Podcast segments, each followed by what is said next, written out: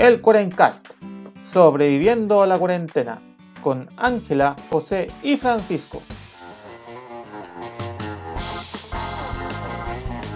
Buenos días, buenas tardes y buenas noches a todos los amigos del internet que nos acompañan en este nuevo episodio del Cuarencast, aquí sobreviviéndole al corte de luz, maldito corte de luz y toda la humanidad que vive con la concha. Eh, la José es anfitrión del programa aquí quejándose con un corte de luz programado, porque sí. Pero no hay que hacerle, pues, no, ojalá que vuelva nomás la hora, la, la cuestión de la hora que corresponde. Pero aquí hay. Pero como siempre me acompañan mis amigos Ángela y Francisco que escuchan cómo me quejo porque, por cualquier payasada. ¿Cómo están muchachos? ¿Cómo les va? Hola José, hola Pancho, bien, aquí estamos. Yo sin cortes programados, jaja, así que podré disfrutar de las bondades de la Mm. energía. bien, con- Pero tienes otros cortes, podríamos decir. claro, cortes eh, en mi cuerpo por un gatito, pero bueno, creo que soy la alma, sí. persona, la primera persona que ustedes conocen que la ha mordido dos veces un gato. Pero son cosas de la vida, así que ya es como una paradoja. Me gustan los gatos, pero los gatos me muerden. Así que es parte de mí. Nada que hacerle, pues chiquillo. ¿Y cómo está por allá la cosa por el sur, Panchito? Oh, ¿está tranquilito por ahora? Hola Ángela, hola José. Sí, por acá todo muy, muy tranquilo, eh, viendo cómo los casos han subido y bajado, pero creo que ya es parte de la dinámica, eso ya, ya le, le dejé de seguir el ritmo a los, a los casos diarios y me dedico a quejarme de la vida en general, como el José. Siempre uno Sí. puede buscar un motivo para quejarse. Sí, es un catalizador, una catarsis. Siempre Mm. quejarse de cualquier cosa.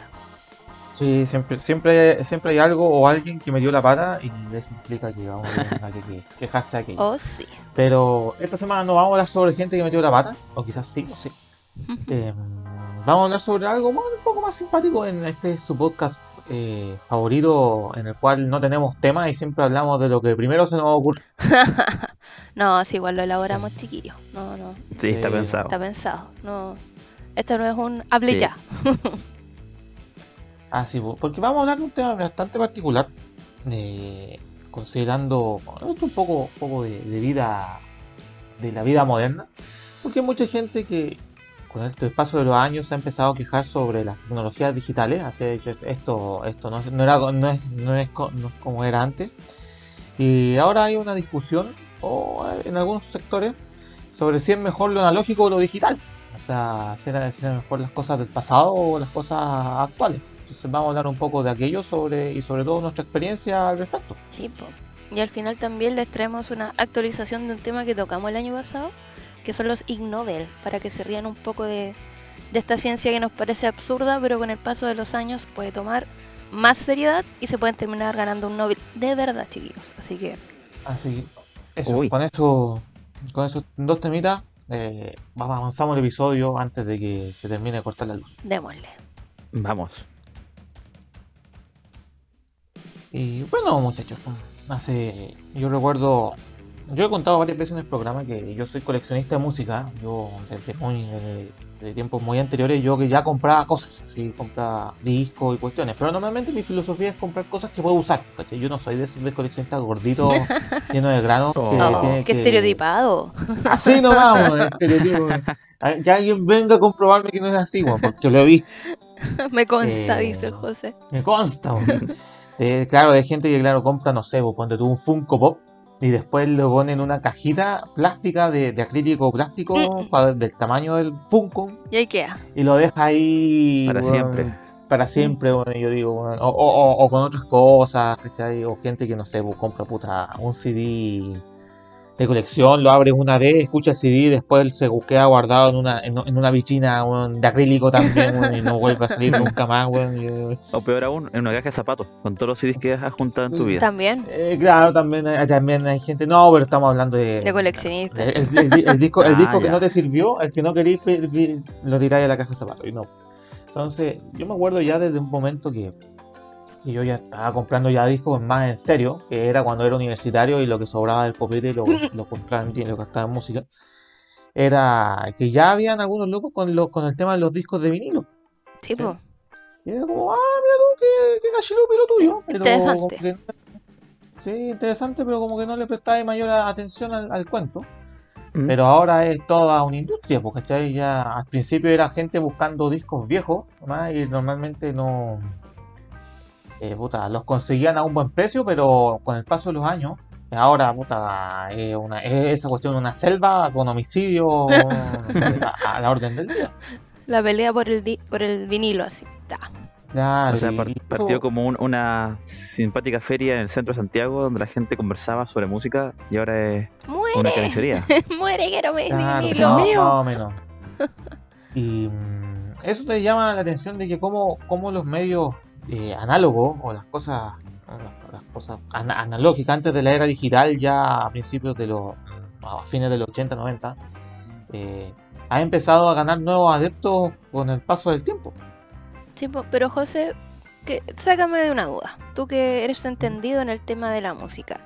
¿Por qué tú crees que, que está volviendo esto? ¿Hay una mejor calidad? ¿Qué, ¿O es moda? ¿Qué pasa, Eh, José? Cuéntanos. Yo creo que un poco de ambos. Efectivamente, cuando tú tienes, eh, ahora que estamos en la era del MP3 y todos son en MP3 y Spotify te manda MP3 de 128 o en el mejor de los casos 320 kilobytes por segundo. Lo que pasa es que es un formato de música que para que sea fácil de, de transportar, entre comillas, si se puede meter eso, tiene que comprimir el audio.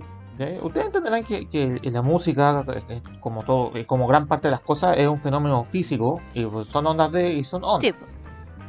Hay métodos que, sin entrar en detalle, logran tomar la información de esta onda y logran, y logran secuenciarla y después los MP3 lo que hacen es cortar ciertos fragmentos de o ciertas frecuencias. Normalmente las frecuencias que, que escuchan los perros o Ah, las ya. más agudas, que son Ah, ya. las que uno pierde con la edad. Claro, claro. Las que están fuera de nuestro oído o las que va, uno va perdiendo con la edad. Pues cuando tú, no sé, pues ya después de los 16.000 kilohertz, ya, ya uno empieza con la edad, empieza a reducir su, su amplitud Acústica. acústica o, o- o de, o de audio. Entonces te van cortando esas, van cortando estas partes. Entonces, eso quizá en, en MP3 de cierta calidad, 320 o ya formato. eh, Brutal, como lo ponen. Así como, ¿usted quiere escuchar esa música en formato brutal? Así como. quizá en esos formatos no se sienta tanto la, la diferencia, ¿cachai? No, es, es más, es más imperceptible. A veces, a veces yo también puta, te digo, ¿sabes qué? Bueno, estoy puro dando jugo, este MP3, este MP3 no, no es malo. Tampoco es bueno, pero no es malo. Pero que sí, pues, cuando ya vamos en, en formatos donde ya la compresión es mayor, tú ya te estoy hablando de un- de un MP3 de 128 kilobytes por segundo, esa cuestión, ya tú, ya una persona normal ya puede decir, pues sabéis que esta cuestión suena como un robot, o empieza a sonar levemente como un robot. Como que la canción porque- original. Se empieza a parecer levemente al, al lofi hip hop, Claro. Claro, y todo eso- como que se grabó en la pieza de al son- lado. Que son, no, es todas esas cosas que son grabadas como puta con un Mac, pero con un Mac pobre, así, y, y le bajaste bueno, la- la- la- un montón de parámetros para que se escuche, para, para maximizar la capacidad de procesamiento a- en contra de la calidad, ese tipo de cosas. Mm. Y por el contrario, claro, un disco vinilo, sobre todo los discos viejos, los discos análogos, o sea, los, los, Los de real. 50, 60, hasta, hasta más o menos los, los de época. Vamos, vamos a quedarnos con los de época antes del disco del, Del CD todo el eso. CD, como eran grabados en, en cintas de audio, eh, por lo tanto, en vez no, no estaban secuenciados. O sea, Es, es la onda como salió del, del instrumento musical o del parlante y se grabó como se grabó. Después se le hicieron pequeños ajustes para que Sonara bonito. sonara bien. Sí, sonara bonito. Entonces un disco vinilo tiene, no viene con esos recortes. Y esa es la principal diferencia, quizás Mm. técnica y de verdad que un disco de vinilo de época, eso sí, hay que ser sincero, un disco de vinilo de época no viene con esos recortes. Ah, ya, los Que- y de nuevos. época y que esté bien conservado también. po. Claro, que no esté rayado. Pero, pero tiene, pero después tiene ese tema que obviamente es un formato que es mucho más de, de- de una conservación un poco más difícil. Por tanto, yo tengo que tener los discos guardados en un, en un cuarto oscuro o en un, en un rincón oscuro. Mm. siempre verticales, nunca jamás acostados horizontales. Eh, tiene sus tiene sus truquitos, no es llegar y, y- y tirar la cuestión como Como caiga, sí puede ya. Ahí Mm. Claro. Mitch, no tenía idea. Interesante. Ya me acabo de eso de vertical. Sí, igual. voy a tener que llegar a mi casa para que lo. Ordena todos los vinilos. Claro, Sí. porque, porque eh, finalmente es como es un disco de plástico, de, de vinilo, pero es una, parte, una especie de plástico. Si tú le pones mucho peso, se va a empezar a comprimir y eso también va a afectar la, los surcos y por lo tanto vaya a echarte el disco, ¿cachai? No, Ah. tiene, tiene, tiene su gracia. Entonces, obviamente, a ver, si yo le soy súper sincero y sinceramente, un disco de vinilo, por lo menos en mi opinión, se escucha mejor porque hay instrumentos Claro. donde se notan mucho más los recortes de los MP3. ¿cachai? O Ah. sea, pone tú la. Yo, yo, yo digo, tú no. eh, las baterías, una, una batería se escucha como de cartón en un disco. Un MP3 digital de Spotify, esa weá, se escuchan pésimo. Pero en los discos de vinilo que tengo, las escuchan perfectas. Es- hemos sido engañados como el meme. So- sobre todo los platillos, nunca, no, nadie escucha. Solo, solo hay dos, dos formas de escuchar un platillo de verdad, en mi opinión, que o teniendo la batería al lado o escuchándola desde un disco bien pensado. Mm. Si no, Mira. estáis escuchando cualquier payasada. Re- las remesas de lo que fue un platillo en el MP3. Claro, lo que, lo- lo- y lo que fue Highscat y todo ese tipo de cosas. En mi opinión, ¿cachai? Esto, esto también hay que entrar, hay que ser bien subjetivo porque, porque hoy en día, eh, y se lo digo por experiencia porque me toca verlo, también hay mucho desconocimiento. Porque, porque claro, los vendedores de discos de vinilo y siempre van y te dicen que si todo tiempo pasado fue mejor. Sí, Y po. te insisten mucho con eso. Porque Mm. es su negocio, lo Sí, entiendo. ¿cachai? Tienen que Pero- Sí, venderte. ellos tienen que vender. Claro, ellos tienen que vender y siempre te venden que, que todas, todas las cosas viejas fueron mejores. Pero también cuando tú empiezas a leer entrevistas de productores musicales ¿cachai? y gente como que trabaja creando, creando y produciendo música, te dicen que si tú haces bien el proceso, si, si eh, las diferencias son ambiguas. pues, Y de hecho dicen bueno, es mucho más cómodo trabajar con tecnologías digitales, pero bien, bien formateadas, que estar trabajando con las viejas tecnologías de cinta. Como Sí, son un po. cacho esas cuestiones, ¿cachai? Eh, pero eso significa también aumentar tu aumentar costo y todo el cuento. Pero lo que te Mm. dicen finalmente, en, un, entre, en la, la diferencia entre un famoso disco de vinilo y, y, y ciertas cosas, y ciertos formatos, hoy en día no, no, no son muy diferentes de- del mundo, Oye, José, o son muy y esto aplica también para lo que yo he escuchado que se llama los long play.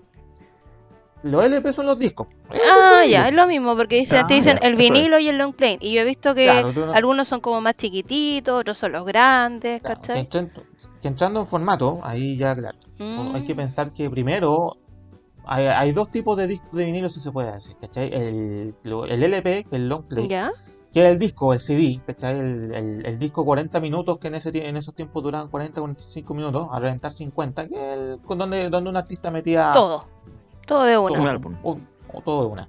Y están después los singles, que normalmente son son ya son discos un poco más un poco más chiquitos o son más rápidos, por lo tanto un disco grande suena eh, en vez de durarte 20 minutos la cara, te empieza a durar ya 10, Ah. donde ahí metes el, single, pues el sencillo, ¿cachai? que es la canción importante que queríais vender. Y ¿cachai? por el otro lado colocaban el resto de... Y, y por, y por el otro lado ponían otra canción ¿cachai? Ah. o, o la misma versión, pero la misma canción pero sin, sin las voces, entonces la versión instrumental. Mm. La cual es la principal diferencia que un, un disco LP va a 33 y medio revoluciones por minuto y el otro va a 45 revoluciones por minuto. Y eso según lo he entendido, eh, el de 45 tiene mayor calidad porque al prensar las cosas tenías mayor espacio para prensarlas, por lo tanto te- la- el surco es más, un poco más grande y tiene más datos, según lo, lo he entendido. Ah. Y eso significa que eso también tiene un, un mercado de colección distinto, ¿cachai? Porque obviamente hay- yo colecciono LP, Ah, yo ya. no, yo no ando buscando singles. Pero conozco otros locos que, lo, un- que solo buscan singles, ¿cachai? No les interesa un disco con ocho canciones, una de las cuales solo les gustan dos, ¿cachai? Quiere No, todo. ese O sea, quiere busca, el- busca las dos. Lo especial. Sí, pues, como lo específico. Claro, Eso. claro, busca lo específico. Y ahí hay cosas. Yo, yo simplemente digo que finalmente en cosas de gusto no hay nada escrito. eh, pero es un mundillo donde hay que tener cuidado, ¿cachai? Porque efectivamente hay muchas trampitas, hay muchas cosas, también hay, hay mucho Vendedor, trucho. hay- hay- no sé si trucho, pero que sí vende más la pescada de que todo tiempo pasado fue mejor y a veces no, no exclusivamente todo tiempo pasado fue, fue del todo mejor. Mm. Hay discos viejos que, que si tú los pescáis y no los sabéis mirar, puta, van a sonarte peor que un MP3. que un MP3. Rata, po, porque puta, claro, porque fueron usados mucho en su tiempo, tienen rayones, tienen Sí, saltos, bueno, y, vaya- y tienen Sí, más po. ruido de fondo, y puta. Y vaya a salir trasquilado, pero claro, tenía una cuestión de hace 40 años atrás. Tiene sus Sí. pros y sus contras. Claro, entonces tenéis que eh, cacharlo. Pero es interesante cómo eso ha ido entrando en el mercado, porque hay mucha gente que ahora busca discos de vinilo, o a veces también compra una tornamesa sencilla y compra discos nuevos. También, po. Que también, y también hay que pensar que muchos artistas, como, como esto se ha convertido en negocio, porque hay que pensar que en los 2000 los discos prácticamente no eran nada, pues no, no- vender un, un disco era Era un milagro, así como, ¡eh! Vendí un disco.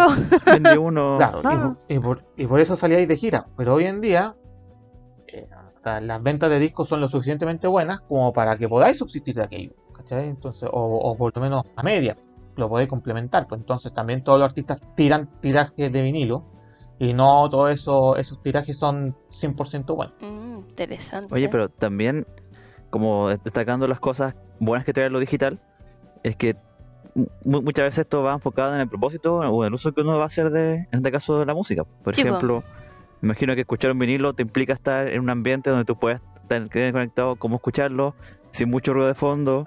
Porque si te quieres ir de paseo a un lugar, no puedes andar con los vinilos ahí en... Sí, pues es como ando con la... A, a no ser que compre una tornamesa barata. Ahí, ahí tiene otra solución. Por Claro, ejemplo, acá me pasa harto que eh, mucha distancia en la región no hay señal. Entonces hay que bajarla el Spotify con 128 me funciona. po. y me, y me no da esa hay... oportunidad. po. Sí, pues, y tengo 5 horas de música ahí, pero así, pues, con esa con la pérdida de calidad que uno podría decir que no se escucha tan bien como en un en un disco. Mm, que tenemos esa, diferencia. Y eso pasa, pero que, que hay que ser sincero aquí. Como tú dices, Pancho, hay un tema de que, que yo siempre digo, que, que uno oye muchas cosas, quizás no son las palabras correctas, pero así lo digo y lo voy a decir. Que, que uno oye muchas cosas en el día, ¿cachai? Puta, siempre estáis oyendo cuestiones, ¿cachai? Sí, pues Pero- todo, todo, todo produce ruido, pues. Claro, pero pues yo creo que pocas veces la gente en general te da el tiempo de, de escuchar lo que estáis. Sí, oyendo, po. como sentarte y procesar lo que está ahí y disfrutarlo Claro. así como... mm, Y eso, la, la escucha activa. claro. Claro, o. Finalmente, y eso pasa mucho en estos tiempos modernos donde hay cualquier pelagato y, su- y en realidad con, con el ajetreo de la vida diaria, a veces, pocas veces uno se pone a, literalmente a pensar qué es lo que qué diablo estoy escuchando. ¿Qué, Claro, qué- po. qué es lo que se está sonando en el mundo y efectivamente pararte, da- dedicarle un tiempo a escuchar un disco de vinilo, porque puta, Sí, pues es darte el Eh, tiempo, ese es el punto, es darte el tiempo y finalmente estás está haciendo el trabajo de escuchar, cosa que también puedes hacer con el MP, con el MP3 eh, sencillo, también se puede hacer, Sí, pero finalmente es un medio de consumo más rápido. Mm, Pero ya para cambiar un poco, porque no es el, el único tema Sí, análogo que po. tenemos. Ah, hay sí, más pues, hay cosas en la, en la actualidad, pues. Yo les... Oye, yo encontré. Diga, Bentito. Dale, dale tú, Ángela. Tú, tú, Ya. tú, tú. No, yo les traía algo que es como más, como más de lo mío, ya que al José le gusta la música. A mí, como saben ustedes, me gusta leer. Siempre andaba leyendo, aparte de la universidad, de tener que leerme lo que me obligaban a leer. Siempre andaba con algún librito y todo. Y claro, por clásico es tener el libro físico. Que muchas veces el libro físico es un mamotreto que te pesa no sé cuánto, como un kilo de repente y andáis y, y es gigante y tú veis que no avanzáis y como que te da esa sensación de que yo leo, leo, pero nunca termino. y obviamente en esa como búsqueda de simplificarme la vida empecé a hacer algo que usted no debe hacer, querido lector, porque ahí yo digo que me jodí la vista en buen chileno. Empecé a bajarme los PDF y a leer en el celular. Y comprenderán que la luz de un Oh. celular te hace pebre el ojo. Hace un año atrás todavía no venían con esto tema de cómo poder cambiarle al modo nocturno que le dicen, que le baja el brillo Sí, y que le pone como como oscuro también. el filtro azul y todo lo que quieran. Entonces hubo un tiempo que yo leí mucho así y mi vista se determinó de ir a las pailas. Así que por eso ahora le echo la culpa a eso que ocupo lentes. Pero dentro de todo este mundillo eh, descubrí algo mágico que me cambió la vida para siempre. Oh. Que son los libros digitales. Yo así como, ya, ¿existen libros digitales? como, ¿Cómo es eso? Y hay toda una historia, pues, ¿cachai? No, no es algo que tú pensáis que ahora de los últimos años. No, chiquillo, esto viene hace muchos años. Y partió hace muchos años, en los años 40, imagínense, en España, ¿Desde ahí? desde ahí, que una profesora, una tocaya mía, que se llamaba Ángela Ruiz Robles, eh, se empezó a dar en buen chileno la baja, disculpe la palabra, o la lata, de, de, escri- de reescribir los libros, pero ponerlo como una especie de rollo. Entonces tú ibas girando el rollo y ibas leyendo. Igual era un mamotreto más, Ah. un mamotreto grande, pero era como Claro, más... cambiaste el libro a un papiro. po, Una cosa así. Sí, pues un rollo. Ese fue como el primer intento. Ya después, el 71, un escritor y un filántropo, que eso es lo- lo- la parte bonita también, que se llama Michael Hart, eh, empezó a crear la biblioteca digital más antigua del mundo, así se llama. Que más que nada era crear una biblioteca gratuita de libros e- electrónicos de dominio público, que era en el fondo digitalizar los libros.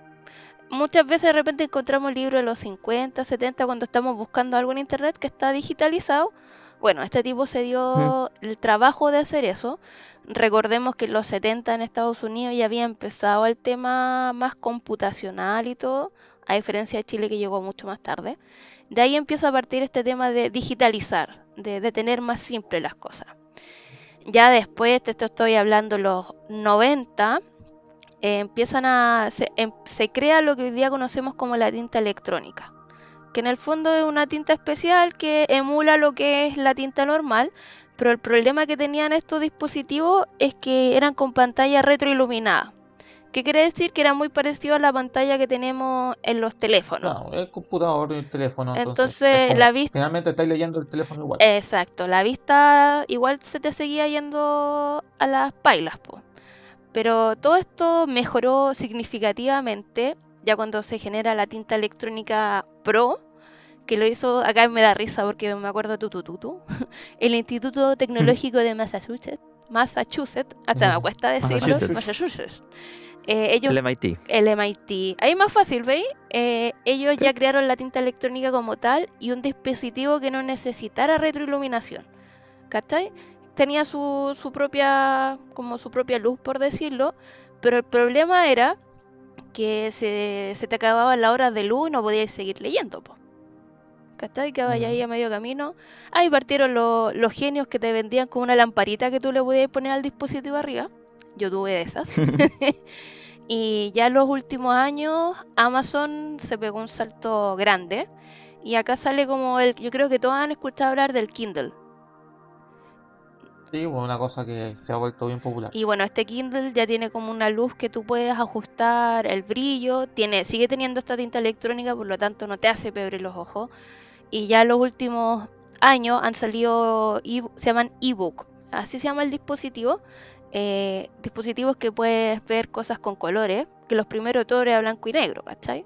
Cosas con colores, que, que te dan como la misma experiencia del, del libro, pero lo tenía en un dispositivo chiquitito. ¿cachai? También existe el otro que es como el alternativo del Kindle, que es como para la gente que no, no quiere tanta cuestión pro, que se llama Kobo, que es un dispositivo, si no me equivoco, coreano. Yo empecé a leer en, en eso, en un Kobo. Pero ahí tenía el problema que se me acababa la luz y terminaba Y fuiste buena. Y fui buena, pues, Y que estaba todo en coreano también. No, no, no estaba todo en coreano. Claro, así después ahí viendo, viendo caritas en, lo- en los. Claro. Pero, por ejemplo, lo que me ha llamado la atención, España se ha dedicado como a hacer algunos estudios. Y, por ejemplo, en España 6% de la gente que lee lo hace en dispositivos electrónicos. ¿Cachai? Y, y lo bueno es que también el tema de la venta de libros ha aumentado. ¿Por qué? Porque antes el tema de un libro digital es más económico. Porque te ahorras un montón de los materiales, que en el fondo es... Sí, bueno, la, la parte el física papel, El papel, la imprenta impre- y todo el el tema. Y esto El mismo... traslado, el vendedor que te los vende también. Sí, po, todo eso, como todo eso que te va generando aumento del precio del libro, eh, sobre todo acá en Chile que me encima comprarse un libro de repente es como darse un lujo, eh, bajado el tema del precio y lo mismo ha hecho que aumente el consumo, ¿cachai? Que eso también es importante porque todos sabemos que, y este es como el, el logo, si un niño se cría leyendo, eh, vamos a tener gente más culta o gente que, tenga más, más uso del vocabulario, que tenga interés por distintas cosas. Entonces que aumente este tema eh, es bacán. Y tiene hartas ventajas, po, como les decía. ocupa menos espacio. Puedes tener un montón de libros, no sé, por ejemplo, yo he leído a Ken Follett con la trilogía del siglo, que cada libro por lo menos son mil páginas. Entonces, imagínense andar por la vida con el pedazo de libro y, esta sensación que les decía que avanzo pero no termino. En cambio acá en el, en el dispositivo electrónico tú pasas la hoja y es como, eh. Y cuando mm, llegáis al fin es como, oh, terminé el libro. Cambiaste, cambiaste de un tope de puerta a mm. un a un piso de papeles. Tipo. Oye, pero también pasa cuando uno termina el libro, ¿qué haces con el libro? Pues porque uno lo empieza a juntar, a juntar, a acumular y tiene una torre de libros después que ya leíste y que te gustan, pero no sabes qué hacer con ellos, se los vendí, los regaláis, los prestáis, los dejé como... Tope de puerta, como dice el José. Sí. Sí, y ahí quedaste. Pero lo que, lo que plantea el Angie es cierto, o sea, también hay, hay también círculos de gente que añoran, añoran los libros viejos por mucho de que finalmente terminan juntando polvo o son topes de puerta. Y, nunca se cambiarían a un, a un Kindle, a un Kobo, porque puta, finalmente es lo suyo, tener el, el, libro, tenerlo en la mano, el papel en vez. La, textura. El olor al libro. sí, O sea, yo debo decir que a pesar de que yo tengo mi dispositivo electrónico, hay libros que sí me gusta tenerlo físico. ¿Por qué? Voy a poner un ejemplo, un libro que he leído muy poco, pero que, que mi pareja sí se los leyó todo, que son los libros de Santiago Ponteguillo, que habla de, de Roma. Ese es su como de toda esta grandeza de Roma, de las luchas con Aníbal y todo el tema. Y lo bacán es que al final del libro viene en mapita. Entonces es mucho más ah. amigable ver mm. el mapa en el libro que ver el mapa en una cuestión así como que no, no te convence. ¿Cachai? Que tiene que ser scroll hasta el final para verlo después volver. Claro, o como hay libros en mi caso que son clásicos, no sé, por pues 100 años de soledad, que para mí sí o sí yo lo tengo que tener en mi biblioteca, aunque junte polvo, aunque esté ahí, porque para mí es importante. ¿Cachai? O lo otro que también me pasa que me gusta rayar. ¿cachai? El, el Kindle y el Kobo te permite destacar cosas, pero siento que de repente es más, no sé, me queda más en la cabeza si yo rayo el libro, ¿cachai? Y después es más fácil para mí también buscarlo. Pero son cosas ñe, ¿cachai? Y el otro, lo otro que me gusta mucho, que a diferencia del libro físico, que en estos dispositivos tú podías ajustar el tamaño de la letra de repente en un libro físico la letra es chiquitita y como que no termináis nunca leer una página, en cambio acá tú podís ponerla grande, ponerla chica, cambiar la fuente y si te hace más amigable el tema de leer. Pues. Así que también como el tema de los vinilos tiene sus pros, sus contras y es como a, que el usuario escoja su mejor alternativa. Y Panchito, ¿qué nos trajiste tú de interesante? Yo les traje un listado de cosas más que eh, detallar cada una pero así como está la música, la literatura, tenemos la hermana de la fotografía. Que mm. también tenemos la fotografía que yo, creo que todos cuando chicos teníamos este rollo. Sí. Que lo íbamos a revelar después a la, tienda, que lo dejaba ahí y lo iba a buscar después. Y de, tomaba 100 fotografías y. No, eran como 30, ¿cierto? Sí, eran, poco y como que la pensaba. eran, rollitos. Y la pensaba así como. Y muchas mm". veces. Y muchas veces como que se, se estaba el dedo en la fotografía, no, no está bien encuadrada, está desenfocada. Y, era súper caro, era caro tomar fotografías y, y, a veces uno tomaba fotografías que estaban de más y los tenía ahí porque, porque quedó, pues, no te da la opción de, de borrarla. De ir borrándola. Sí. Y yo en mi casa tengo una cámara antigua de, que es de mi abuelo, que mi mamá la tuvo oh. cuando era niña. Y, y yo, para mí, en mi mente millennial, dije, ¿cómo no usa pilas? Y, es como meto el botón y, captura, y aún no entiendo cómo funciona. Pero yo, solo sé que meto un botón y la cuestión funciona. No, no requiere más. No quiere más ciencia. sí, no requiere más ciencia. Y versus la fotografía digital, que yo la primera cámara que tuve usaba cuatro pilas. O sea, era un, un que. y, mi, papá tuvo una que tomaba fotografías a un disquete. Imagínate lo, lo antiguo de la. Oh, eso no me lo sabía. Eso es nuevo en mi mente. Sí, era, era como un ladrillo que uno andaba trayendo. y de ahí uno empezaba a almacenar. O sea, tenía 30 fotos, acá tenía muchas más fotos. Eh, todo depende del tamaño de la fotografía y ahí empezaba a, editar, pues ahí uno empieza a jugar con la luz, con los contrastes, las sombras, que es típico que se ha ido realizando. Y ahora con la fotografía digital, que todos tenemos los teléfonos celulares, la gente toma al día miles de fotos y puede ir seleccionando la que más les gusta y le pone filtro y lo que sea que vaya poniendo encima.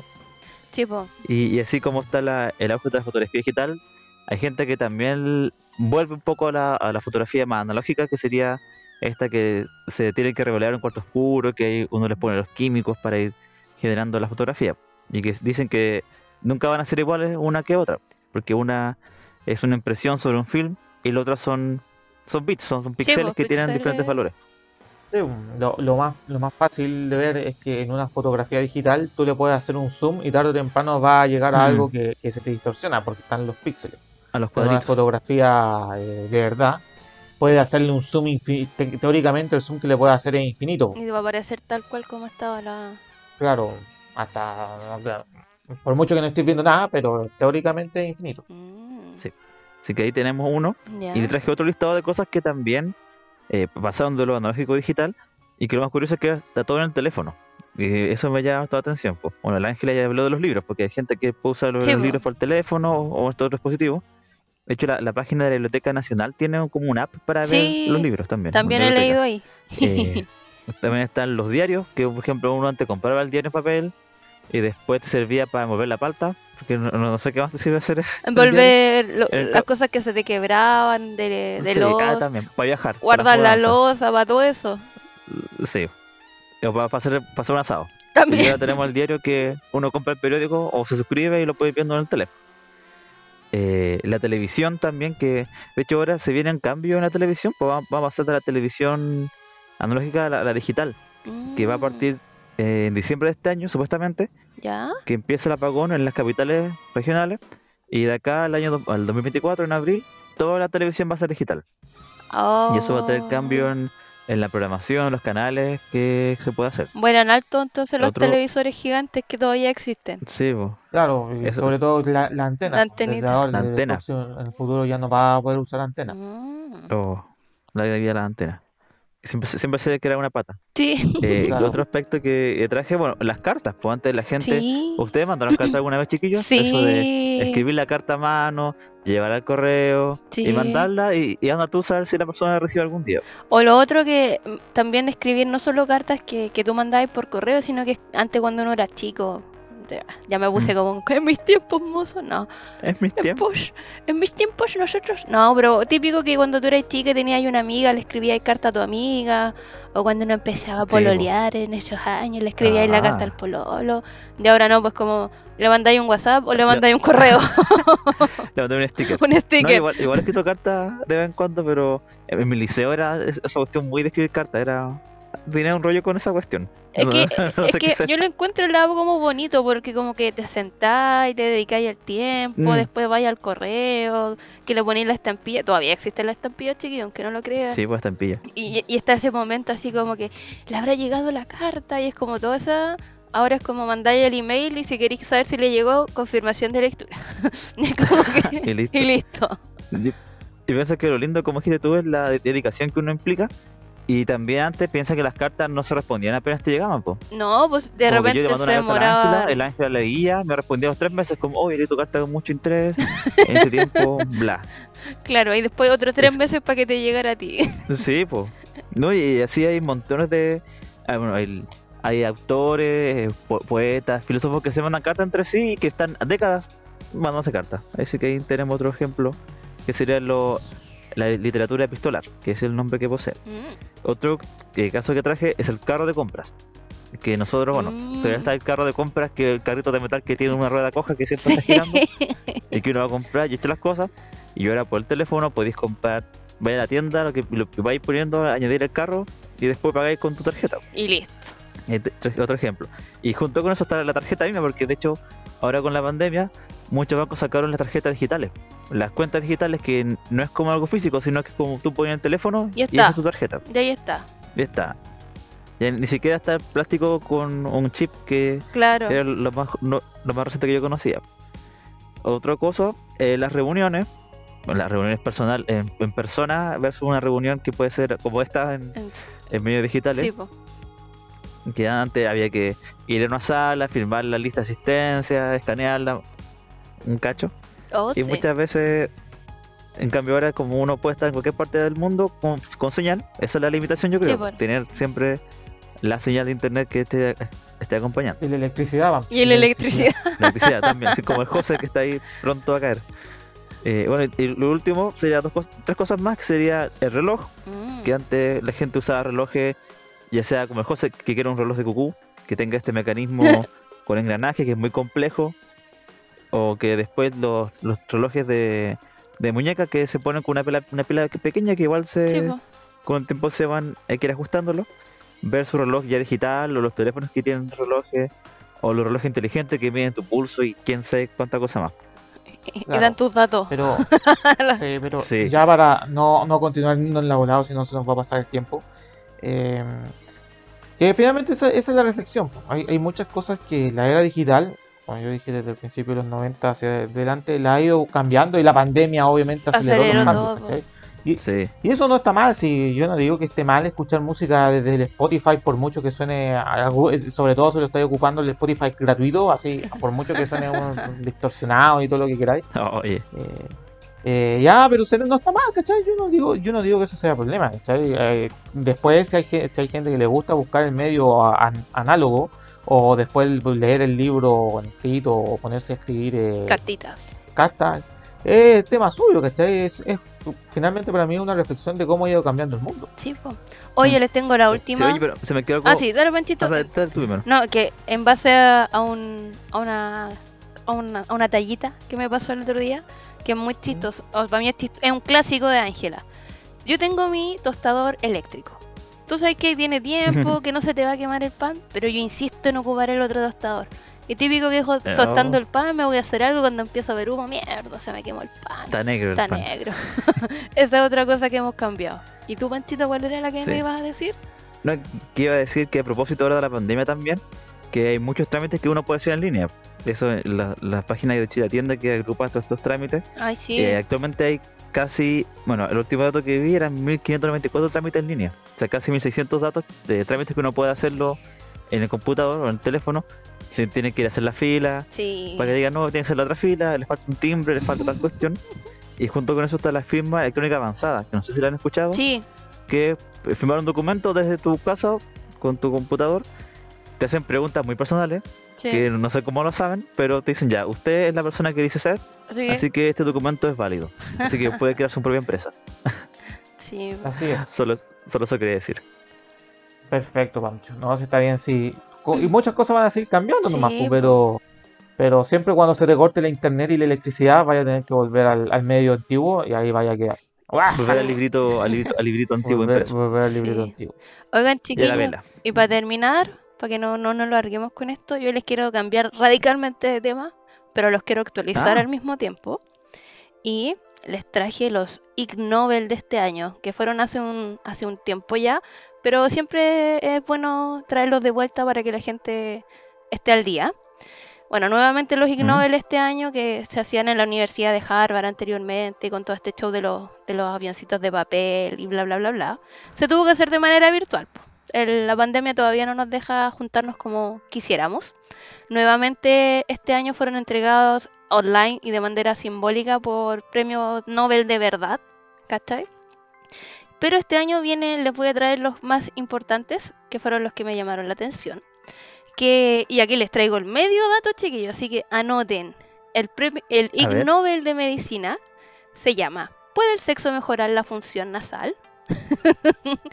Una investigación alemana, turca y británica investigó que eh, los orgasmos, esa es la clave chiquillo, así que fingir no sirve, pueden ser tan efectivos como los fármacos para la descongestión nasal, sobre todo ahora en Ah, tiempo, sí, sobre todo ahora que está la alergia chiquillo, así que mm, sí que a lo mejor se quiere ahorrar unos pesitos y pasarlo bien, tiene que ponerle bueno, pero tiene que ir con orgasmo, si no, no no le va a valer la cosa, la van a pillar, así como, no, si estuvo muy bueno. ¿eh, estuvo ¿puede bueno. respirar? Eh, respira. y no respira. No, no valió. El otro es el de biología, que este me encanta, yo creo que al Pancho también le va a encantar, pese a mi reciente incidente gatuno, que cuatro, que son en la investigación de cuatro tipos de ronroneo de los gatos, que sería el canto, el parloteo, el trino, jugueteo y otros más, le pusieron la miaústica, así le pusieron a esta nueva, nueva área del- de la audición o de la biología, La miaústica. la miaústica Mm. y que más que nada se dedicaron a, a estudiar la comunicación entre gatos y humanos.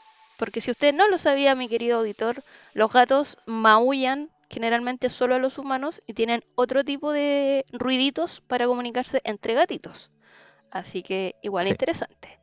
En ecología, igual es como entre you, pero igual interesante, que un grupo de españoles eh, analizaron el tema de los chicles que uno tira en la calle. Y ustedes dirán cuál es la utilidad de estudiar los chicles que hay tirados en la calle. Bueno, cada Mm. chicle que uno ti- tira en la calle tiene como por decirlo, lo- una analogía, tiene como un bioma. Tiene muchas bacterias que, que atrapan todo lo que tú estuviste comiendo, eh, parte del ambiente en que tú estabas. Y esto si tú lo analizáis desde el punto de vista forense, podéis tener como perfiles, entre comillas, de ADN de personas. Y en algunas partes del mundo se ha descubierto a asesinos o que han hecho algún crimen gracias a los chicles. Así que Mira no, Ah, sí, cuando dejó la muestra biológica. claro, O sea, o sea ni, ni siquiera ahora se pueden dejar chicle en la calle, ¿te dais cuenta? man? no, Sí, el mundo sí, cambió. Van a pillar chiquillos. Sobre, to- sobre todo si van a España, no coman chicles No en la calle y lo boten. en un basurero o deséchenlo. El otro, el de química, igual es chistoso. El olor en el cine como herramienta para clasificar las películas. Acá, varios investigadores de Alemania, Reino Unido, Nueva Zelanda y varios otros países más analizaron químicamente el aire dentro de la sala de cine para probar si a, a través del olor que provoca, que hay dentro de, de la sala de cine, se puede saber qué tipo de película se está viendo. Igual. Ay, me- me tengo recuerdo de haber entrado a un cine que uno siente como el golpe. el golpe hum- humano. sí. Sí. El de transporte, igual lo encontré tierno, es como el transporte aéreo de rinocerontes boca abajo. Comprenderán que mover a un rinoceronte... ¿eh? No, sí. Esto es lo bueno de los Ig Nobel. Primero hacerte reír, pero después hacerte pensar. Mm. Esa es la, la, frase. O sea, ahora viene la parte del. Oh. Claro, ¿Eh? eh, muchas, sobre todo en África, en donde más están los rinocerontes, a veces tienen que trasladarlo, no sé, pues, de un parque a otro, y la forma más segura es transportarlo boca abajo, o sea, que vayan panza arriba, y la cabeza, así ¿Y como, por qué? no sé, esa es la manera más segura de transportarlo, y los tienen que mover por el aire, po. Entonces, imagínense todo la- el tema de, de mover un, un rinoceronte. Eh, es un tema no menor. Es que- ¿Cómo es que moviese de fecio? no- no sé qué hacer. no quiero- No, no, no sé qué hacer con esta información. Yo, que yo- se- yo- se- yo se- tampoco, yo. Se, lleva pero no, no sé cómo aplicarlo. Como que voy a tener que ir a una charla con amigos. Como sabías que los rinocerontes no ¿Ves? transportan? Eh, Te di un tema de conversación. El de economía, este tiene, acá en Chile no, no, no aplica mucho, pero en otros países sí, que la obesidad de los políticos de un país es un indicador de la corrupción. Para ver si entre más gordos son los políticos, si son más corruptos. Acá hay algunos Ah. políticos que les faltan unas cazuelas para clasificarlo. Sí, que le queda, le queda ropa grande, podemos decir. Claro, en el de la, el Nobel de la Paz es porque los hombres desarrollan barbas para protegerse de los golpes de la cara. Así que si ven a alguien con mucha barba, mm, parece que es bueno para la pelea, para que no le peguen en la cara. Mira tú, interesante. Y acá Mm. este me causó mucha gracia porque se contraponen y, y se complementan, que es el de física y el de cinética. El de física es por qué los peatones chocan unos con otros cuando van caminando. Y el de cinética es la anticipación entre peatones para no golpearse entre ellos. ¿Cacha? Estudiar Mira. por qué nos pegamos o no nos pegamos cuando caminamos. Y el último, que este le va a hacer gracias al José, que siempre echa talla con las cucarachas, el de entomología, para estudiar las cucarachas en los submarinos. Cómo poder acabar con las cucarachas en los submarinos. En los submarinos. Eso- esos animales weón, son Abriendo- es abriendo la tapa. Cómo, cómo son capaces de, de colarse en cualquier lado. Maldita barata germánica. y su. El verdadero dios de este planeta. Las cucarachas van a conquistar el mundo. Así que estos fueron. No, y después, y después se van a morir porque no, porque subsisten de nosotros. Si son, si son, son, son una peste Son parásitos. son parásitos de la Un humanidad. parásito, exactamente. Pero en el momento en que nosotros nos vayamos, Adiós, cucarachas. Al poco tiempo. sí. Pero Hoy, chicos, lo último, viendo acá el Cuarencast, hablamos de los Ig Nobel de los años anteriores, sí, en el capítulo 17 y el 28. sí, pues, para que le Claro, echen un, y un looking. Claro, y Mm. ese ahí es donde damos la explicación un poco más detallada sobre qué corresponde y cuál Claro. es la gracia. Pues, y ahora estamos haciendo, como, como usted ya lo escuchó, En Sí, ese pues, Claro, episodio, ahora ahora lo- solo Lo hacemos estoy compartido. actualizando, lo estoy ya sabe lo que es. Sí, pero estoy actualizando de, de, de este año quiénes ganaron los Ig Nobel. Y quién sabe, alguno de estos de estos estudios que están hechos para reír y luego pensar más adelante pueda tener un Nobel de verdad. Ya ha pasado. Entonces hay que estar ojo. De repente hay temas como el tema de los ronroneos de los gatos que uno se pregunta, bueno, ya hay estudios. O yo me he preguntado por qué la gente choca con uno cuando va caminando como no ve. Así como usted no ve, no me ve. Tienen sus estudios asociados. Así que igual los pueden googlear Ah, si quieren irse al, al estudio en sí. Para culturizarse. Y con eso ya vamos cerrando el episodio de esta semana. Eh, bastante interesante ahí siempre saber ahí los, los- los últimos descubrimientos científicos. Y eso, aunque no son tan últimos porque fueron ya hace como un mes y medio. Sí. Y eso, recuerden que pueden seguir al 40cast eh, eh, por redes sociales, por Facebook e Instagram. Y recuerden darle like a en su plataforma podcast favorita, sea eh, Google Podcast, Spotify, donde, donde sea que esté escuchando este fragmento de audio en internet. Y con eso ya nos vamos despidiendo. pues, Nos, escucha, nos, nos escuchamos la próxima semana en un nuevo episodio de 40cast, muchachos. Que estén bien, cabros. Cuídense. Cuídense. Chau, chau. Chao. Hasta la otra.